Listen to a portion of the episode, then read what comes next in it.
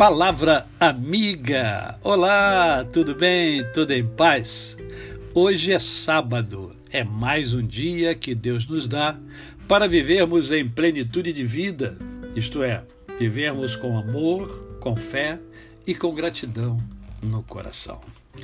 E como é sábado, é o nosso é o dia do nosso momento poético.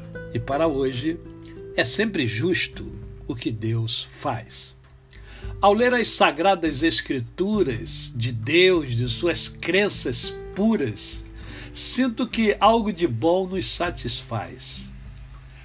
Porquanto tudo o que é celeste, de uma beleza sã se veste, é sempre justo o que Deus faz. Nos meus instantes de tristeza, quando minha alma a dor é presa, suplico aos céus paciência e paz. Eu sinto então que o Pai me escuta e dá-me o alívio nessa luta.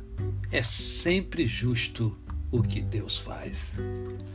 Quando o desânimo me alcança, arrebatando-me a esperança e me obrigando a olhar para trás, eu clamo aos céus, de porta aberta, que do fracasso me liberta.